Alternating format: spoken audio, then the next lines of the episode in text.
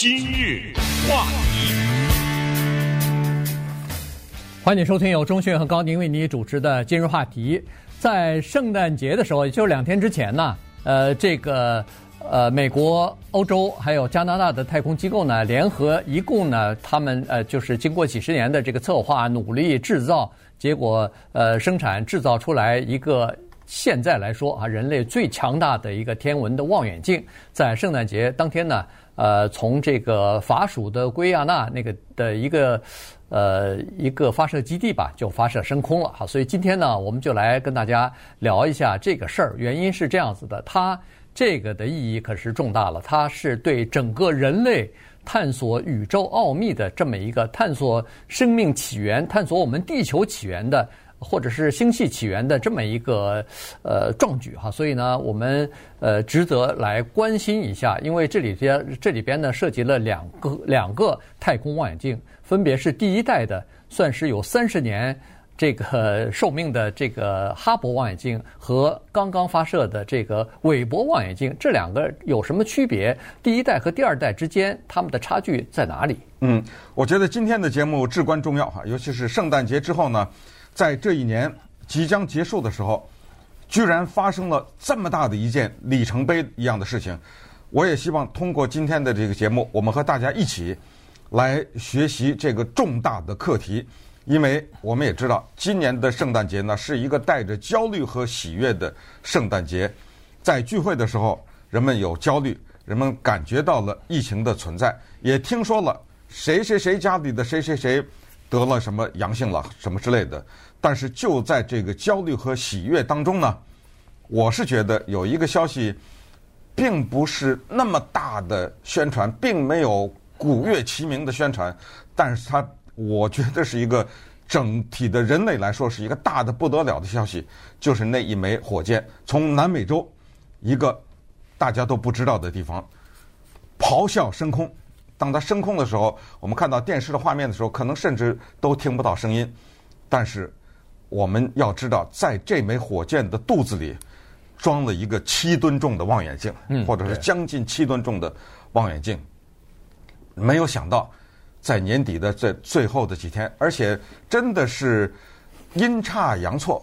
其实它不是圣诞节这一天发送的，它是之前要发射的。对，种种的错误导致它。并不是人类刻意的要送给自己这份礼物选择的圣诞节这一天，而是阴差阳错选择了圣诞节的当天的早晨升空。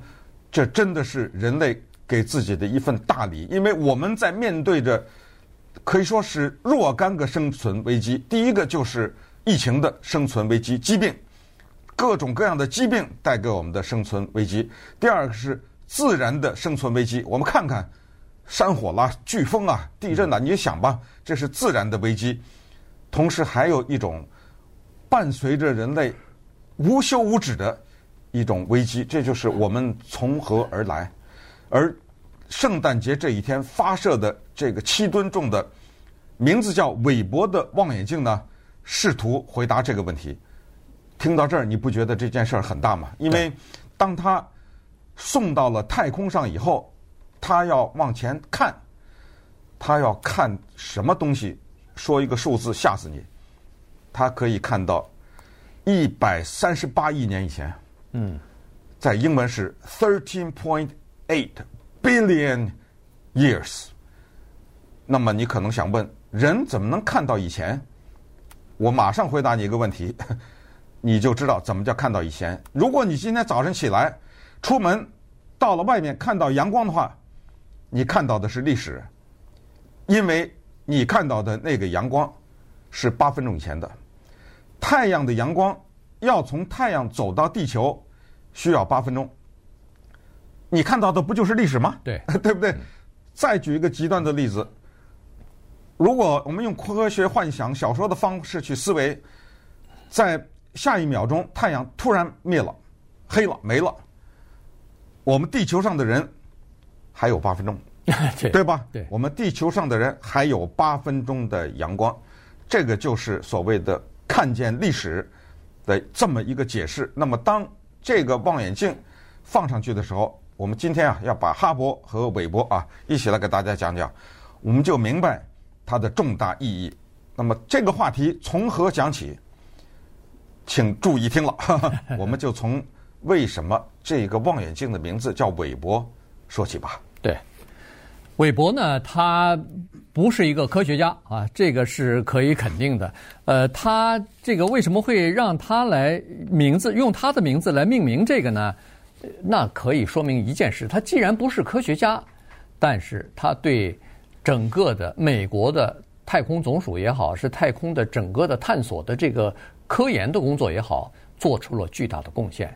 他是六十年代初的时候，在甘乃迪总统任总统的时候任命的。呃，现在说是 NASA，就是其实叫做美国呃这个太空呃总署。哎，总署现在是翻成太空总署，但实际上是什么太空管理局之类的。就是呃，我看有一些中国大陆的。呃，翻译是叫做宇航局啊什么的哈，反正就是、哦、你把人家说成是局级干部是吧？对对对对，呃，署好像感觉低了一点哈，但是这个 呃，它是属于这样的一类的哈，就是叫是航天和太空呃这个局吧，我们就管它叫局或者是太空总署哈，方方便点儿。好了，他是在他的任内啊，实际上做了许多的事情。首先，他是一个律师啊，然后呢。他其实，在战争期间也参过军啊，什么在二次世界大世界大战的时候，他当过兵啊，而且还呃做过什么 Marine，做过这个呃飞行员啊是之类的。然后后来呢，呃，他就退役之后呢，就进了这个法学院啊，在法学院读书之后呢，就等于是当了律师。然后他实际上当律师，呃，就是法学院毕业之后呢，他主要还是在政府部门在进行工作哈，这个在。呃，美国的一些议员办公室给人家做过秘书，给人家做过助手，然后后来他就进入到预算总局哈，这个国会的预算总局担任局长什么的。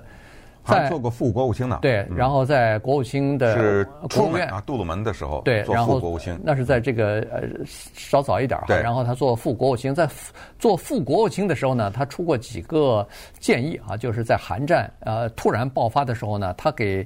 呃，杜鲁门总统或者是给美国政府吧，他提出了三点建议哈，因为他当时是国务卿，这个事件突然爆发的时候呢，打了美国一个措手不及，美国在军方呢没有做出呃准备啊，所以呢，在这个时候呢，他提出几个建议来，第一个是呃建议美国啊要呃动用或者是要让这个联合国组成一个多国部队啊，联合国军。来进行介入啊！后来这个杜鲁门采用了这个他的建议。第二，他是要求呃总统下令要派美国的这个舰队啊，太平洋舰队进入到黄海地区啊，叫增援那个呃这个就是韩战啊，尤其增援那个南韩。这是第二个建议，杜鲁门采取了。但第三个建议呢，杜鲁门当时没有采取，但是过了。几天还是一个星期之后采取，就是他要求呃美军要派空军进行轰炸啊，对北韩的坦克是部队啊什么的进行轰炸之类的。所以实际上他在呃政府方面呢，他是有非常深厚的背景和呃资深的，就是他担任过国务呃这个国会议员的一些呃助理啊什么的，所以他在国会呢也是有一些人脉的。所以后来那个总统甘乃迪要求他担任这个太空总署的署长的时候呢。他其实一开始还是不太愿意的，原因就是说，他提出来的，你现在听上去很有道理。他说：“我既没有科学的背景，又没有这个叫做太空啊、航天啊这方面的背景，不是工程师、工程的背景。”他说：“应该有这样的背景做这个职务会比较好。”但是甘乃迪说：“我不同意。”甘乃迪说：“太空总署署长的任务是一个政策性的任务，您就。”这个完成总统或者说是国会布置给你的总体的方针贯彻下去就可以了。具体的这些什么工程啊、这些科学啊、这些事情，有人家专家去做，你只要管总就可以了。是，我觉得这个就是伯乐啊。所谓伯乐，就是他认准了这个人，他一定看到了这个人的某些特质。你想，当时是乱世啊，六十年代初，他是一九六一年到一九六八年做太空总署的署长。那个时候，除了冷战以外，那苏联的太空探索把美国打得个一塌糊涂啊，对，对不对？美国简直就是抬不起头来。所以当时，Kennedy 总统下了一个命令，我们一定要在一九七零年以前登上月亮，这样的话至少击败苏联在太空这方面的努力。这种时候的任命，那可是非同小可呀。对，那不是弄个官僚放在那儿，所以这就看出来总统啊，他的这种慧眼，他能在乱世当中保持冷静，选择这么一个人，让他去做太空总署的署长。反过来，咱们再看看 James Webb 这个人，James Webb，他当时听到总统的这一个对他的叮嘱之后，他表示不同意。他说，这不是一个什么一九七几年要把谁送上月亮的问题。他说：“这不是政治问题，你要让我当，那我就得跟你说，这个东西是一个人类之大忌，就是探索宇宙的大计啊！这不是小事儿，什么多少年以前必须做什么事情，我们要做这样的事情，就是在美国的基础的和高等的教育当中进行推广，叫大学的科普教育和大学的对太空研究、天文学这方面的教育。Kennedy 总统同意，你知道吗？哎，就这时候。”同时，他是说，我们不要把目光只放在月亮上。你知道，他在他做署长的时候，对火星、对金星的探索都有。对，呃，所有的这些，他就说，我要强调一点：超越政治，超越政治，超越政治。你老跟我说跟苏联比，我就不干了。所以，这个人的贡献是非常大的。那么，稍待一会儿呢，我们再来讲讲，讲了这么多的铺垫，这一个韦伯太空望远镜，它对人类了解自己。了解自己生存的环境，以及是否有所对外星人增加了解，这些都是有意思的。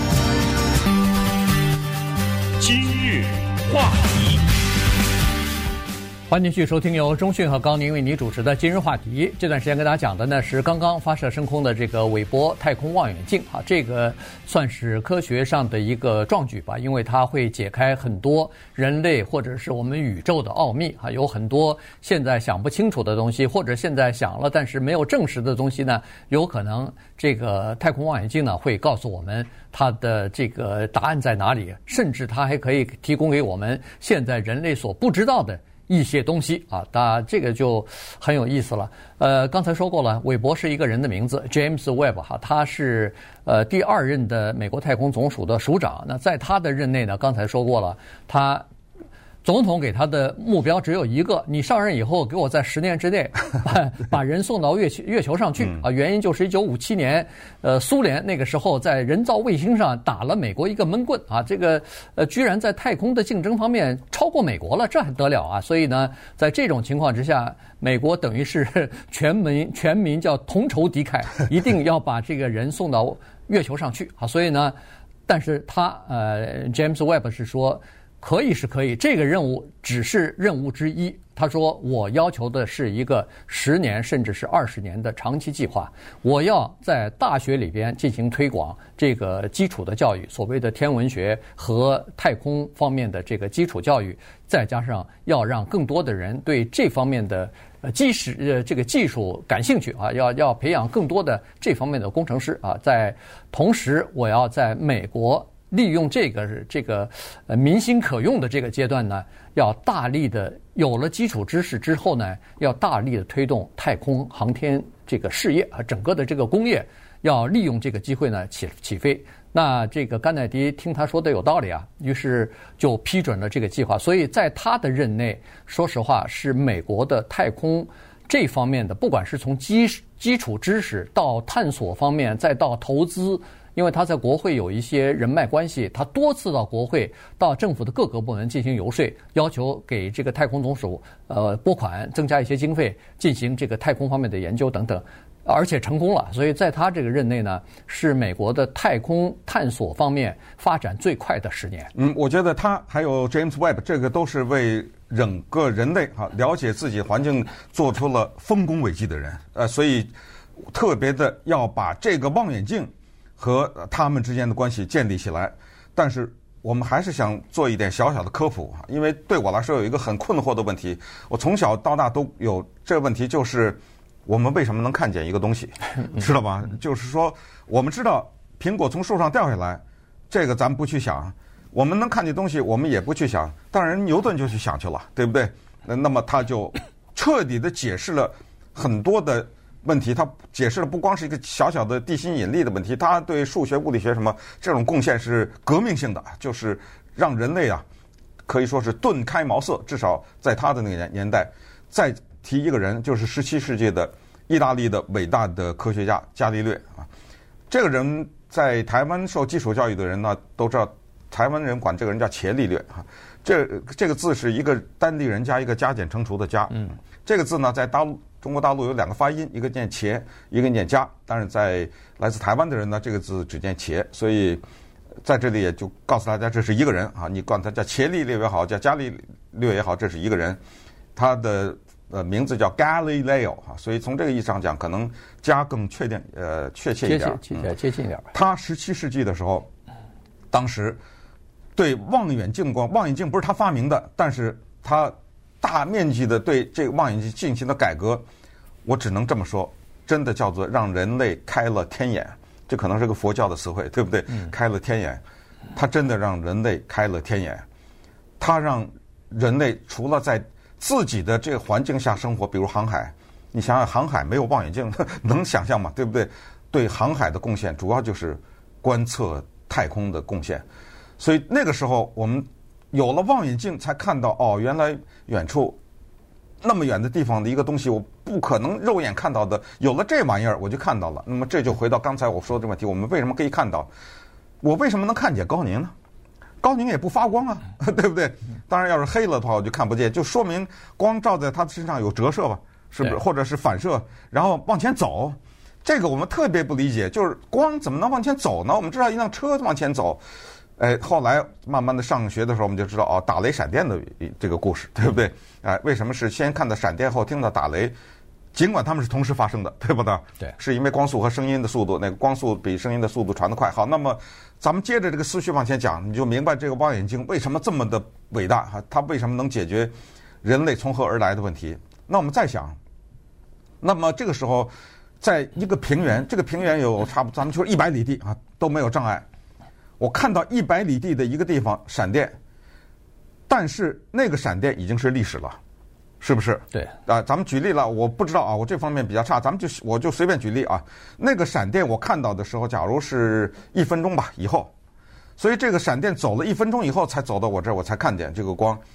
那么就是我看见的时候，那个闪电在一百里以外的那个山上已经没有了，是不是？好，再这么说，但是此时如果高宁。在闪电那个时候，他在正好在那个山上，他就比我早看见那个闪电一分钟，是吗？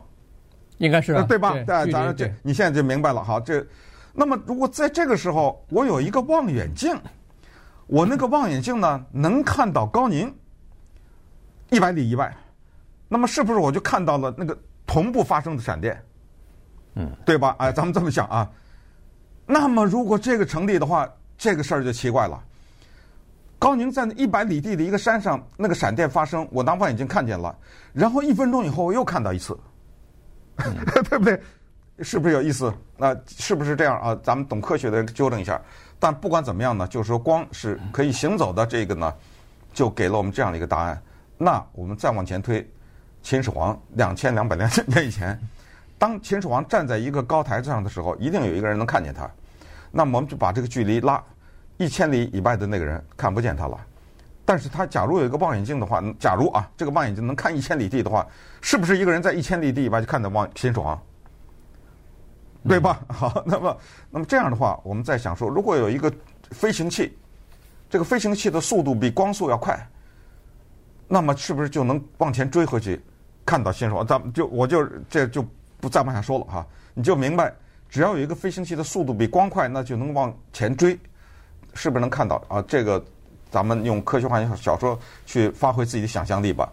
那么这个望远镜刚才说它能看到一百三十八亿年以前，是不是？对，它对不对？对，它它是呃，这里头可能比较玄妙哈。我我跟钟迅说实话，在这方面呃能力有限，没有办法解释的非常的清楚。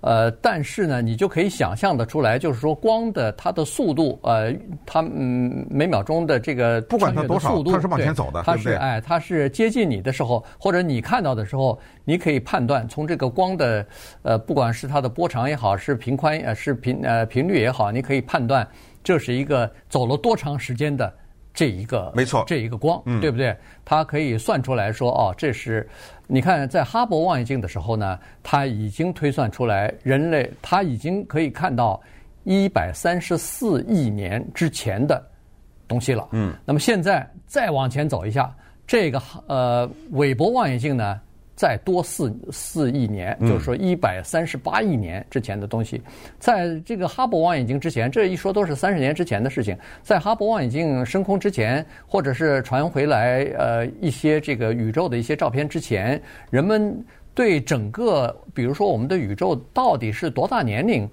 什么时候产生的，是非常模糊的。有人说是一百亿，有人说是两百亿年，但是自从有了韦伯望远镜之后，我们就基本上知道大概这个宇宙的生成是在，或者是大爆炸理论如果成立的话，那这个大爆炸应该是发生在一百三十八亿年之前的事情。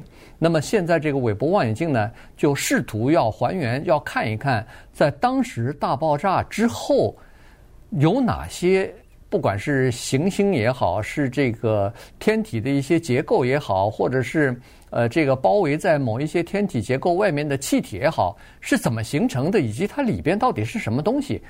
哎，这个天文望远镜了不得，它居然可以看到气体里边的分子，它居然可以看到，呃，通过这个光，它呃可以知道这个光行走了多长时间，它可以知道这个。地球的起源大概，或者是宇宙的起源是在什么时候？在太阳系之外，到底还有多少个恒星、什么行星之类的？是不是有其他的星系？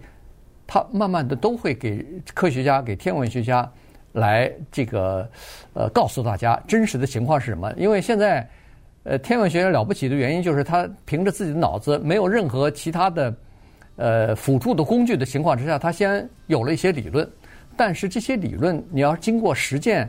证明它是正确的才存在啊，是没错。呃，或者说是某一些是正确的，某一些你想象当中是不一样的，不是在真实世界当中呢，你就要进行修正，你要进行有偏差了，你要进行修正修改，才能变成一个正确的理论。所以现在呢，哈勃望远镜已经帮助人类解决了很多问题。据说是呃，哈勃望远镜产生以来，关于天体方面的论文，已经通过这个哈勃的观察。已经发表了一千多篇了。呃，是在二零一九年这一年呢，就只是在这一年就一千多篇了。一千篇，对。你要从九十年代那个时候，那不得了了，那不可能百万了，对不对？好，那么稍待一会儿，我们就进入再深的一层，讲讲这个如好像是一个网球场那么大吧？对。呃，这个望远镜承载的它的整个的整体有一个网球场这么大的这个七吨重的韦伯望远镜啊，它到底是怎么一个看法？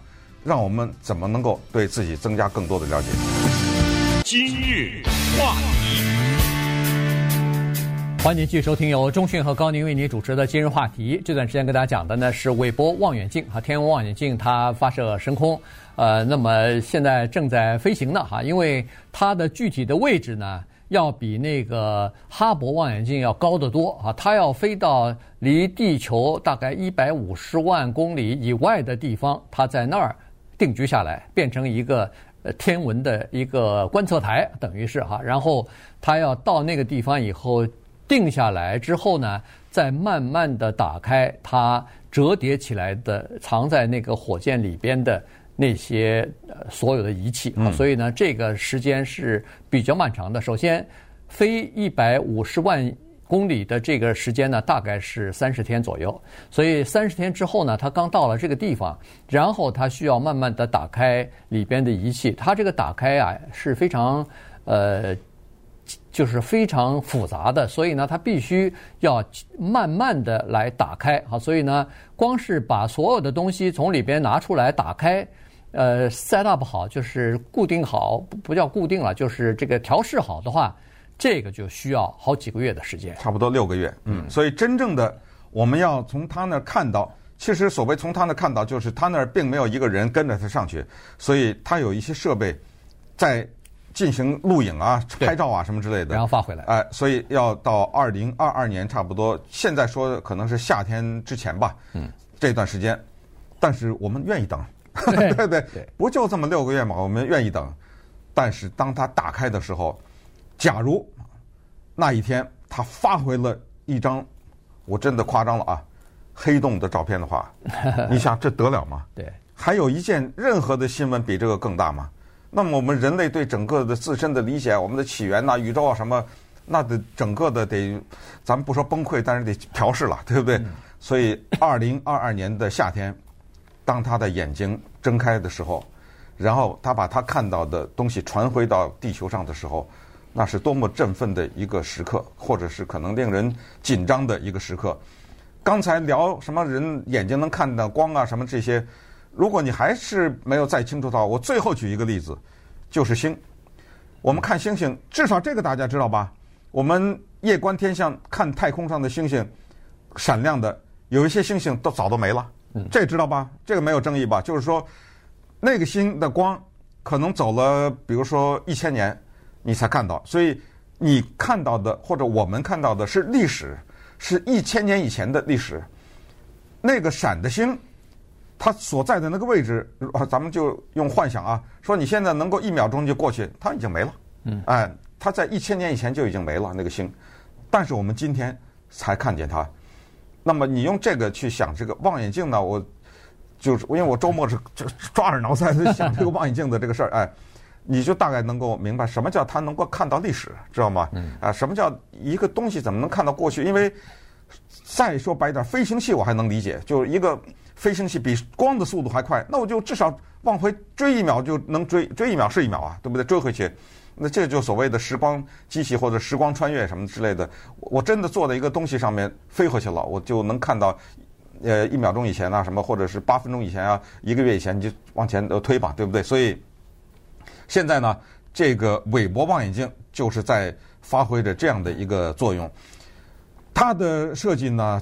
花了将近三十来年的时间吧，有的人说二十五，反正总的来说就是二三十年的时间，涉及到了几千个科学家，是全世界的啊科学家，花了一百一十一亿美元，而且关键的是这样的，他是壮士一去兮不复返了，你知道吗？他到了一百多万英里、一百六十万公里以外的一个地方。他开始工作的时候呢，的确是一个不得了的时现象，但是也有人发出了担忧的声音。刚才说了，他要花这么多时间才能够一点一点的张开，是吧？因为他还要有什么保护层啊，什么反光板呐、各种各样的。据说几百个零件不能有一丝一毫的差异和差错，如果当中有一个零件有问题。一百一十一亿美元有可能打水漂，啊，几千个科学家的努力，几十年的努力，有可能付之东流。这个呢，有可能对人类探索太空的努力重大的挫折。那么以后人家不投了，知道吗？就国家也好，这拨款可能就会影响。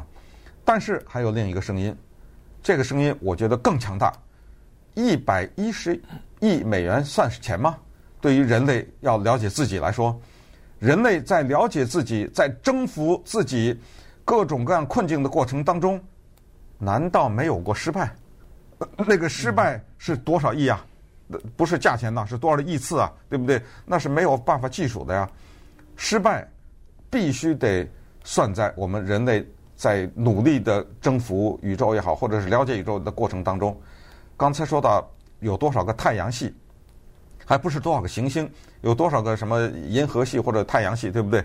现在我们已经知道有上千亿个，最后可能科学家得出的结论是无数。嗯，对啊。那如果这么想的话，在整个的太阳系里面，我们人类的生存不是一个人，就整个的地球可能如一粒灰尘一样。那如果说在宇宙的浩瀚的宇宙当中，这样的灰尘是无数的话，再进下一个推想，在这么无数个太阳系里当中。只有这个地球上这么一个小小的星球上有人，你觉得合理吗？对不对？对，嗯，呃，我觉得那个那个科学家，英国那个科学家，呃，那叫霍金呢？哎，霍金不是说过了吗？他当人们问说是呃外太空还有没有人的时候，他没有直接的回答，因为现在没有证据。嗯，但是他是说，如果要是我们是宇宙当中唯一的人类的话，我们不觉得自己太孤单吗？啊，对，当然现在即使是有生命或者有其他的像人类一样的这种有智慧的生命，那也没法接触，原因是太远了哈。因为至少在我们附近的这些呃星球里边，已经发现是没有了，没有这个有智慧的生命了哈。呃，刚才说过了，这个韦伯望远镜呢，它对一丝一毫都不能错，原因就是错一点儿，它会影响很多。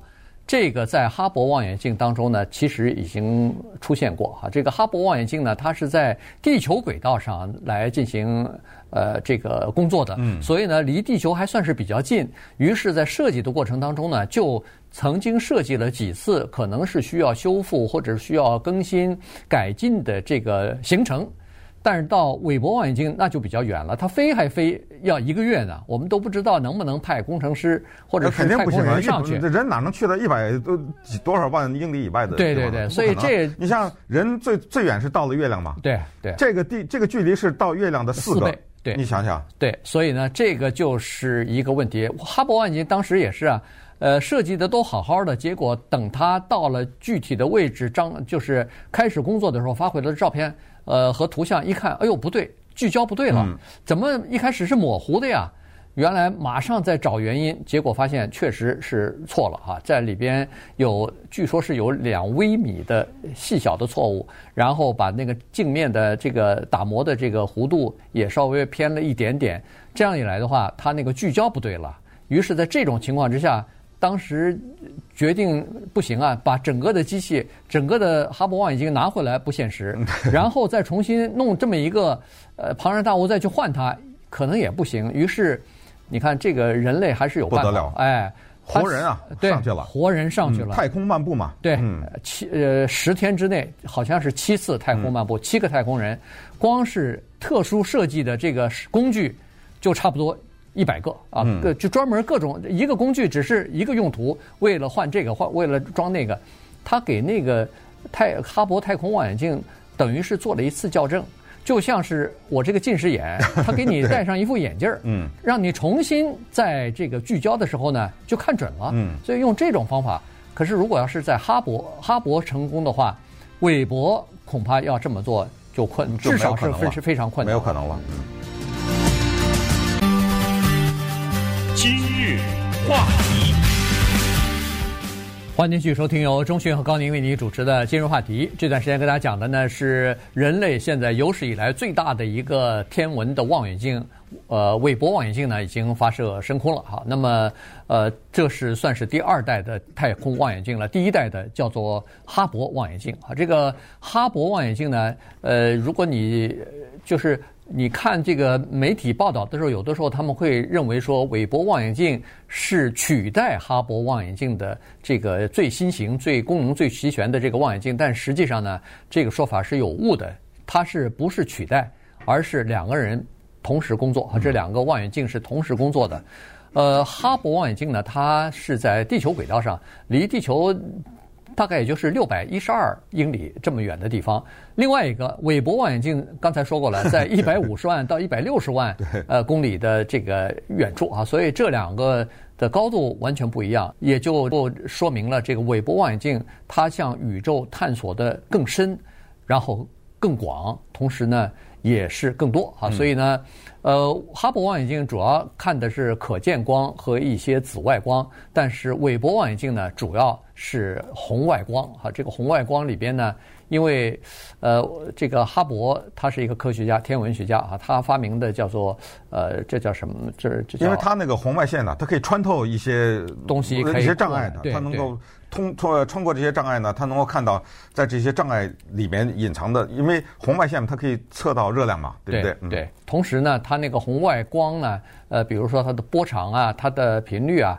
呃，不同的话，波长变长，那个频率变短的时候呢，它就有这个可以判断这个光是多少年之前发过来的哈。他他们这个科学家呃很就是说很了不起的，他们都知道这些东西啊。对我们来说，一束光过来，这束光跟那束光不是一样嘛？但实际上你在分析它的波长，你在分析它频率的时候呢，你会发现。这两束光年代是不一样的，一个可能是很年轻的，一个恐怕是一个什么祖父级的了。对，呃，哈勃呢，顺便说一下，和韦伯啊，这两个人呢都已经不在世了哈。呃，Edwin Hubble 这个著名的天文学家呢，一九五三年就去世了。然后我们说的 James Webb，韦伯呢，他是一九九二年也去世了。所以这两个人他们的名字被用在了望远镜上面，但是他们本人呢，没有办法看到望远镜的在他们啊还在世的那个年代发生。但是，一九九零年四月二十五号，当哈勃望远镜成功进入到地球轨道的时候。那一个是特别振奋人心的时刻，因为还是我想说那句话：当他这个望远镜的眼睛一睁开，你知道吗？哎，当他把第一批灿烂的星图发回到地球上的时候，我们的想象力突然之间变成了现实。因为之前你在地上架一个望远镜，不管这个望远镜多大，我们知道有很多天文台嘛，对，那个大的房顶一打开。那望远镜 那么老大，对不对？对你再怎么样看不到，你看到的距离是有限的，对不对？对。他呢，先不看，我先往前飞个六百多英里，对不对？对。你 你那个望远镜能不能看六百多英里都是一个问题。我先飞到一个地方，那我看地方是不是就比你更远了呢？等于他那个第一组照片发回来的时候，那叫震撼。在一九九零年的时候，后来它不光是一个科学的奇迹。它整个深入到美国的大众文化当中去了，在整个的大众文化当中，关于哈勃望远镜，他所看到的东西深入在它，不管是音乐呀，还是影视啊这种产品，甚至美国老百姓在对话当中的一些英语的一些俗呃通俗的表达呀什么之类的，都已经就是特别的深入民心。那现在呢，你别着急啊，等到二零二二年夏天的时候，当这个韦伯啊，他那个像。蜂窝状的各种保护啊和这种是打开的时候哈，大家到那个网上去看一看它的图片，黄颜色的哈，一块一块的，真的像马蜂窝的那个结构哈。当它打开的时候，因为呃它需要反光啊，它需要它有保护层啊等等。当这一个网球场般大小的一个平台打开的时候呢，我们会看到什么样的景象？那么关于它的比如说各种有可能的失误啊什么的呢，这个就有点麻烦了，因为。人类呢，现在没有技术让，假如它出什么故障的话，但是不要放，不要担心，因为它会待在那儿，它也不会死。现在人类就有充足的信心，说有一天技术要跟得上的话，它真的有什么问题，我们人那个时候可能就已经能上去了，对不对？对，据说那个科学家为了这一天。还专门在太空的不知道哪一个地方还放了一个燃料箱呢？对，中转站嘛。哎，就是说，万一要是人类有这个技术可以上去，但是燃料不够了，在路途怎么办呢？哎，加油可以，对，可以呃充电或者是呃充这个能源啊，充把能源换上去。所以呃，你看都做了呃这种准备了。当然希望不要有了哈，原因就是呃那就浪费太多的这个资源了，因为大家已经等了这么长时间，翘首以待啊，就希望。这个照片或者是观测到的一些呃这种呃视频之类的东西都可以发过来哈，光光图啊什么的都可以发过来，呃，这样就帮助我们了解很多的东西。因为科学家有太多的疑问了，对天体，而且我们对整个的宇宙的这个了解几乎几乎是等于零啊，因为呃只是推断出来一些粗略的东西，但实际上很多东西都不知道。所以现在你看科学家。天文学家尤其是都在特别的紧张和兴奋，原因是说，他们都自己说，他们说这个呃韦伯天文望远镜发回来的东西可能会告诉一些我们现在都不知道该怎么问，或者是都不知道有没有的这些问题，它会一下子让我们的眼界和脑洞大开啊。嗯，呃，当然了，我们刚才说过啊，这一个。努力呢是诸多的科学家和很多国家一起的贡献，呃，其中呢欧洲的部分那个负责人啊，他在接受媒体访问的时候，他也说了这么一句话，觉得挺好玩的，呃，他说这个东西你们外界不知道我们内行的压力，你想想一百多亿，对，飞了一半你给我炸了，对不对？啊，或者出什么问题，这你不是对哪一个国家，你对人类怎么交代这个问题？他说。这个东西对我们来说是一个非常折寿的事情。他说：“我希望我这一辈子啊，也就是这一次了。”